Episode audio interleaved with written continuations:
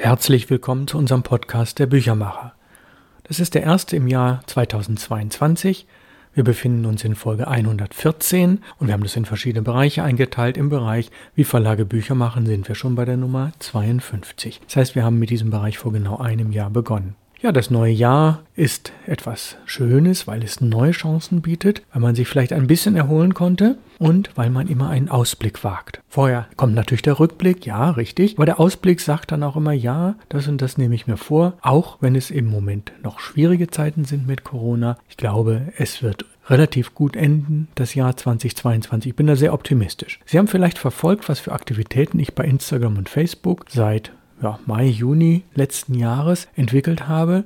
Der Name dort heißt Perlenbibliothek und bei beiden einheitlich. Und was ich dort mache, das ist einfach Kontakte pflegen, neue Kontakte finden, mich informieren. Ich stelle Bilder bereit, ich produziere Videos und ich schreibe kurze Texte. Das macht viel Freude, das macht allerdings auch Arbeit und der Erfolg gibt mir natürlich recht, denn ich habe etliche neue Kontakte bekommen und ich weiß, und das freut mich sehr, dass viele Buchhändler Abonnenten sind. Dass viele Buchhändler sich über Instagram und Facebook informieren, was machen die Verlage, insbesondere auch die kleineren Verlage, die nicht große Werbekampagnen fahren können. Ja, und der Input Verlag zählt sicherlich zu den kleineren Verlagen. Ja, und deswegen meine Bitte, werden auch Sie Abonnent und Unterstützer bei Facebook und Instagram und verbreiten meine Posts, das hilft. Es hilft mir insbesondere dabei, dass noch mehr Buchhändler auf meine Buchreihe Perlen der Literatur aufmerksam werden. Ja, denn wer die Buchreihe einmal in seinem Laden hat, ob nun Einzelexemplar oder vollständig, der bestellt automatisch nach und das ist das Beste, was mir passieren kann. Ich plane für 2022, der Termin steht noch nicht genau fest, eine Art Vorzugsausgabe. Ja, ein ganz besondere Ausstattungsmerkmal, ich werde Ihnen später davon berichten. Sie sind nummeriert, streng limitiert, also es gibt nur eine ganz kleine Menge davon und sie sind signiert. Je Serie gibt es eine Originalkalligraphie, ja, und in der Super Vorzugsausgabe ein signiertes Aquarell. Mehr dazu in den nächsten Wochen, entweder im Podcast oder auf meiner Website. Wir setzen heute die Lesung aus dem Buch Hannelore Valenschak, Das Fenster zum Sommer fort. Das ist natürlich aus der Reihe Perlen der Literatur, ein Band, der 15 Euro kostet. Wir befinden uns auf Seite 72 und wir werden bis Seite 84 kommen. Tante Priska ahnte nicht, wo ich gewesen war. Ich hütete mich, es auch nur anzudeuten. Sie sollte nur glauben, ich käme aus dem Büro, so fragte sie nichts und beklagte sich nicht, dass ich sie trotz meines Urlaubstages allein gelassen hatte. Sie hatte heute schon das Abendessen gekocht und erzählte mir von ihrer Selbstbeherrschung. Frau Wurm sei zwar herüben gewesen und hätte sie ins Bett gejagt, doch heimlich und ihrer Schwäche zum Trotz sei sie wieder aufgestanden. Dann berichtete sie mir, ihr Husten sei weicher geworden. Es hörte sich merkwürdig schamlos an, wie alle Enthüllungen, die sie über sich machte. Ich war zu jung, um ihr zu verzeihen, dass sie alt war. Ich finde, es gibt einen Zeitpunkt für jede Frau, da wird es peinlich für sie, einen Körper zu haben, und es grenzt an Unanständigkeit, wenn sie oft und ausführlich darüber spricht. Hätte sie wenigstens gesagt, es schmerzt beim Husten nicht mehr oder das Rippenstechen hat aufgehört. Sie sprach jedoch von ihren Rippen und ihrem Husten wie von einem Besitz. Und ich gehörte ihr auch. Ich war ihre Nichte Ursula mit der Betonung auf dem ersten Wort. Nach dem Abendessen brachte sie die Rommikarten. Spielen wir eine Partie? Ich sagte, nein, bitte nicht. Es war ein unangenehmer Tag im Büro. Vielleicht spielt Frau Wurm mit dir. Soll ich sie herüberbitten? Sie ordnete ihre Gesichtspartien zu einer Miene, die Traurigkeit hieß, und ich wusste, dass sie sich schlecht behandelt fühlte. Ich setzte eilig hinzu, das siehst du doch ein, nicht wahr? Oh, natürlich, sagte sie kurz und kehrte sich ab. In dem Ton, den sie in ihre Stimme legte, waren Kälte und Höflichkeit so wohl dosiert, dass es offen blieb, ob sie böse war oder nicht. Sie lud mich ein, darüber nachzudenken. Bist du enttäuscht, Tante Priska? Aber nein, warum? Ich wüsste nicht, warum ich enttäuscht sein sollte. Ja, weil ich nicht Karten spielen mag. Ach so. Sie zuckte die Schultern und sagte sonst nichts. Ich kannte ihre Art, gekränkt zu sein und sich lange umwerben zu lassen, um möglichst viel an Triumph herauszuholen. Ich musste mich aber davor hüten, dies anzusprechen. Komm, komm, sagte ich, sei wieder gut, ich bin eben müde, versteh das doch. Ich möchte was lesen oder spazieren gehen. Ich wollte ihr die Hand auf die Schulter legen, da trat sie heftig einen Schritt zurück und sagte dramatisch Rühr mich bitte nicht an. Tante Priska, ich fürchte, du übertreibst. Das ist der ganze Anlass doch gar nicht wert. Ihre Augen konnten Funken sprühen und zugleich von Wasser überquellen. Was habe ich nicht alles für dich getan? Was habe ich dir geopfert? Denk einmal darüber nach.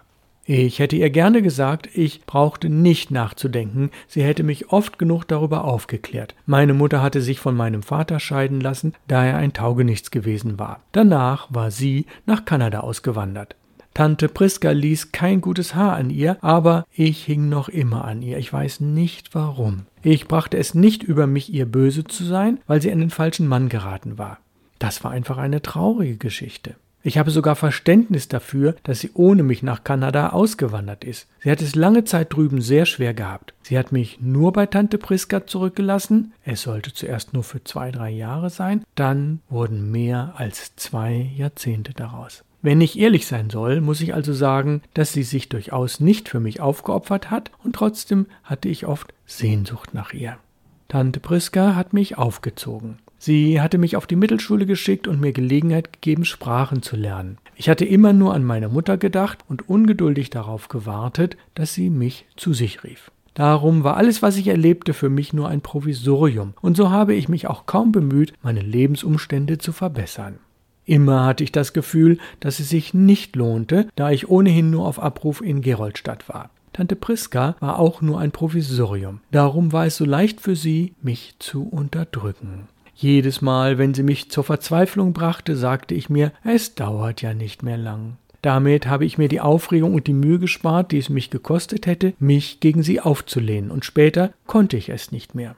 Dazu kam, dass mich meine Mutter in ihren Briefen immer ermahnte, ich solle Tante Priska gehorsam sein, und das war ich. Tante Priska bestimmte, womit ich meine Dankeschuld abzustatten hatte. Ich durfte nur gegen ihren Widerstand jung sein. Wenn ich abends ausgehen wollte, war sie beleidigt. Sie beanspruchte, dass ich zur Verfügung stand. Sie lehnte es ab, von mir Kostgeld zu nehmen. Wenn ich es ihr aufdrängen wollte, wies sie es entrüstet zurück und damit erreichte sie, dass ich immer in ihrer Schuld blieb. Meine Hoffnungen nahm sie mir weg, ohne dass ich es merkte. Da ich so billig und so eintönig lebte, hatte ich schon einiges Geld gespart. Längst hätte ich von Tante Priska fortgehen können. In den letzten Jahren hatte ich manchmal daran gedacht, mir in Geroldstadt eine kleine Wohnung zu kaufen. Doch jedes Mal schrak ich von neuem davor zurück, was für eine Fracht an schlechtem Gewissen mir Tante Priska mit auf den Weg geben würde. Ich hätte auch in ein anderes Land gehen können, warum nicht sogar nach Kanada? Schließlich hatte ich einen ordentlichen Beruf. Aber nein, ich hatte mich ja um Tante Priska zu kümmern. Erst nach meiner Begegnung mit Joachim war mir das alles völlig egal gewesen. Was in mir jung sein wollte, war ungestüm aufgewacht. Ich spürte auch jetzt, wie es in mir gärte und kochte. So wie in den früheren Jahren konnte ich nicht mehr sein. Der Gedanke an Joachim ließ nicht zu, dass ich automatisch nachgab und mich fügte, aber Tante Priska erwartete es von mir. Und im Vollgefühl der Macht, die sie über mich hatte, brachte sie mich auch diesmal dazu, dass ich mit ihr Karten spielte. Ich zwang mich, mit ihr Geduld zu haben und sagte mir, ach, sie ist eine alte Frau. Sie lebt in einer Welt mit fremden Gesetzen. Die abscheulichen Götzen, an die sie glaubt, sind vielleicht Götter und sie betet zu ihnen. Warum aber zwingt sie mir ihre hässlichen Riten auf? Und doch, ich schämte mich plötzlich meiner Gedanken, meines Widerwillens gegen das Kartenspiel, gegen ihren Anspruch, einen Körper zu haben. Sie hat mich überzeugt. Ich war undankbar. Ein wenig später kam Frau Wurm herüber, um ihr das Sakrament einer Neuigkeit zu spenden. Der Mann, der Adelheid Stocker besuchte, hieß Rothenstettner und war der Stationsvorstand. Und ich saß dabei und hörte ihnen zu, was Adelheid Stockers Geheimnis gewesen war, wurde mir zwangsweise anvertraut. Mir fiel ein, dass sich das schon einmal ereignet hatte. Ich war damals kurzerhand in mein Zimmer gegangen. Ich hatte keine Lust gehabt, dieses Wissens teilhaftig zu werden, das hatte mir Frau Wurm sehr übel vermerkt. Tante Priska hatte mich nachher zurechtgewiesen. Daraus war ein kurzer heftiger Streit entstanden. Dies war eine meiner wenigen genauen Erinnerungen, wahrscheinlich weil sie so untypisch war. Sonst hatte sich immer nur wenig ereignet, was einen Abend vom anderen unterschied. Die Zeitspanne vor dem Schlafengehen verschwamm in meinem Gedächtnis zu endlosen Homöopathien, die ich das eine Mal gewann, das andere Mal verlor. Alles Heil, das jene Zeit zu mir brachte, bestand darin, dass sie verging. Sehr selten hatte ich den Mut zu fühlen, ich bin da. Ich bin auf der Welt. Viel öfter sagte ich zu mir, das ist jemand anderer, der das erlebt. Meine Stunde ist noch nicht da. Ich muss warten lernen. Und manchmal erschrak ich, wenn etwas in mir sagte, da kannst du lange warten. Deine Zeit kommt nie. Wir beschlossen auch diesen Abend mit einem Rommelspiel zu dritt. Tante Priska teilte die Karten aus, ihre Finger waren flink und wohlgeübt. Sie teilte mir mein Schicksal zu. Ich nahm es in die Hand und fächerte es auf. Ihre Lippen bewegten sich stumm. Sie zählte mit. Ich hatte Angst vor dem Ernst in ihrem Gesicht. Eine finstere Opferhandlung nahm ihren Lauf in einem Tempel, darin es nach Leinöl roch. Ich hatte an etwas geglaubt und hatte dem abzuschwören, und ich las die Formel dieses Schwurs von Tante Priskas Lippen ab. Am nächsten Tag, einem Samstag, fuhr ich nach Kornrhein raus. Ich machte einen Spaziergang am Fluss, der den schönen Namen Birke hatte. Er verdiente es, so zu heißen, weil er jung und schmiegsam war. Sein Wasser war rein und weich und auch im Sommer sehr kühl. Er floss treu behütet zwischen Hügeln dahin, Weiden streichelten seinen Wasserspiegel. Vom Uferweg hatte ich einen Blick auf unser Haus. Es war das drittletzte Haus in der Häuserreihe, die vom Randbezirk Kornrhein gegen die Felder hin verlief. Es war von weitem besehen nur ein gewöhnliches Einfamilienhaus. Um das Ungewöhnliche daran zu erkennen, musste man es mit eigenen Augen betrachten. Es hatte hellgraue Mauern und grüne Fensterläden. Viel Strauchwerk säumte den kleinen Garten ein. Was ihn schön machte, war noch unsichtbar, war in harten Knospen zusammengefaltet oder trug Jutehäubchen gegen den Frost. Es war ein klarer, kalter Tag mit harten Lichtern im Schnee. Die Landschaft lag offen und ungeschützt unter dem Himmel von saugendem Blau. Die Birke rann lautlos unter Panzern aus Eis, darauf Büschel von Raureif saßen, gleich Polstern aus schneeweißem Moos. Wo das Eis sich auftat, war schwarzes Wasser zu sehen, das eilig und stumm dahinzog oder quirlend um schwarze Steine schäumte. Ich streifte den Reif von einer Bank und setzte mich nieder. Das grelle, kalte Sonnenlicht zwang mich, die Augen zu schließen. Die Luft hier in Kornrhein war scharf und rein. Es tat mir wohl, dass sie frei von Gerüchen war. Ich fühlte, wie viel Raum es in mir für die schönen Dinge des Lebens gab. Dieser Raum war schon einmal erfüllt und bewohnt gewesen. Es hatte in mir ein Beet voll Rosen geblüht, ein Birnbaum hatte Flocken abgeschüttelt und allerorts war der Grassamen aufgegangen, sogar auf dem frisch mit Kies bestreuten Weg. Jeden Abend war Joachim heimgekommen und es gab immer Gründe genug, darüber froh zu sein. Und die vielen schönen Dinge, die wir erlebten, gingen durch offene Türen aus und ein. Dinge, die man erzählen kann und andere, die man verschweigt. Das war alles nicht mehr jene Wirklichkeit, die man sieht und hört und befühlen kann. In jeder Sinnestäuschung war mehr an Realität als in meiner Gewissheit, Joachims Frau zu sein. Ich hatte nicht zu verlieren, wenn ich sie aufgab. Was aber blieb und immer stärker wurde, war das Verlangen, wieder in Kornrhein zu wohnen. Zuerst verscheuchte ich den Wunsch. Er verging nur zögernd und kam zurück. Wenn ich etwas für mich tun konnte, war es dies. Und warum sollte ich nicht etwas für mich tun? Vom Ufer der Birke führte ein Wiesenweg zur Sebaldgasse hinauf. Jetzt lag er tief unterm Schnee. Nur eine Fußspur lief zwischen den Hügeln dahin, und ich ging ihr nach. Es tat gut und gab mir Selbstvertrauen, dem unbegreiflichen Unheil, das mir widerfahren war, mit einem Entschluss entgegenzuwirken. Bald stand ich zum zweiten Mal vor Dominik Dunkels Haus. Hinter den laublosen Sträuchern sah es verwahrlost aus. Im vollen Tageslicht sah es dem, was wir daraus geschaffen hatten, noch weniger ähnlich als in der Nacht, doch ich war entschlossen, es trotzdem schön zu finden. Der Garten war von hungrigen Krähen bewohnt. Ich verzieh ihm auch dies, weil es unser Garten war. Jeden Kohlstrunk verzieh ich ihm, jeden dürren Blumenstängel und den schiefen, grauen, verwitterten Lattenzaun. Wie wenig Mühe es doch macht, aus Liebe Nachsicht walten zu lassen, wie selbstverständlich, ja wie beglückend es war. Im Birnbaum sah ich gefrorene Birnen hängen. Das Strauchwerk sah dornig und verwildert aus. Der Kirschbaum, in glatte, dünne Rinde gehüllt, stand frierend im Schnee und glaubte nicht mehr an Gott. Auf meinen Leuten hin kam Frau Dunkel heraus. Ah, Sie sind wiedergekommen, sagte sie. Ihr Haar war sorgfältig in Wellen gelegt, in graue, harte Wellen mit scharfem Bug. Schmuck trug sie keine, nur in den Ohrläppchen zwei Perlen, die klein und ohne besonderen Wert und auch keine besondere Zierde waren. Ihre einzige Bestimmung war es, nicht aufzufallen, und dies galt, wie mir schien, auch für Frau Dunkels Leben. Sie verweigerte ihm den äußeren Glanz zugunsten der Gediegenheit. Es war vielleicht nicht schön, aber einwandfrei. Es versteht sich von selbst, dass das Kleid, das sie trug, zwar ärmlich, aber sauber war. Und das beste Kleid in ihrem Schrank war gewiss ihr Sterbekleid. Ihre hellen Augen forderten mich auf zu bekennen, ob ich auch so lebte und ob ich auch so tadellos auf das Sterben vorbereitet sei. Das war Frau Dunkel, die nicht zu verbergen hatte, an der es freilich auch nichts zu entdecken gab. Sie führte mich in das Zimmer, in dem sie wohnten, und nahm auf dem Weg dahin ihre Schürze ab. Ich begrüßte ihren Mann. Er legte die Zeitung aus der Hand und kam mir wortlos, aber freundlich entgegen. Ich bemerkte die große Ähnlichkeit zwischen ihm und seiner Frau, nur war ihm alles stiller und innerlicher. Was sie für ihren guten Ruf zu tun bereit war, tat er vermutlich für sein gutes Gewissen. Doch ein Grundzug, der beiden gemeinsam war, hob alle diese kleinen Unterschiede auf. Ich fand für ihn ein beinahe vergessenes Wort. Wie aus den tiefen Eisen beschlagener Truhen kramte ich es aus meinem Gedächtnis hervor, staubte es ab und hielt es in das Licht. Es lautete Redlichkeit. Ich fand, dass es tauglich war. Der Bärenwein wurde auf den Tisch gestellt. Ich wurde eingeladen, Platz zu nehmen. Die zwei alten Leute setzten sich zu mir, warteten ab und lächelten mich an. Vermieten Sie Zimmer? fragte ich. Die zwei alten Leute hoben den Kopf. Sie waren so einmütig interessiert, wie ihre Sorgen und Wünsche einmütig waren. Frau Dunkel gab zur Antwort Ja, wir möchten schon, aber wissen Sie, da sind tausend Schwierigkeiten.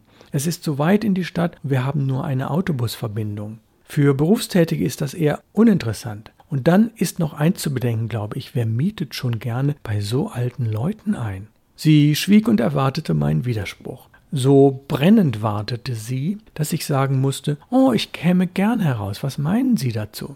Sie meinten in ihrer bedächtigen Art, dass man es sich überlegen könnte. Und tief in Dominik Dunkels Augen bemerkte ich ein fast frommes Licht. Es teilte mir mit, was er mir schamhaft verschwieg, dass dies die große glückliche Lösung war. Wir berührten das Thema nicht mehr, doch es hing noch lange im Raum. Es roch nach Sommer und frisch geschnittenem Gras. Es hatte den Zauber von 17 Rosenbäumen und spendete Licht wie ein Mond, ein milder und makelloser.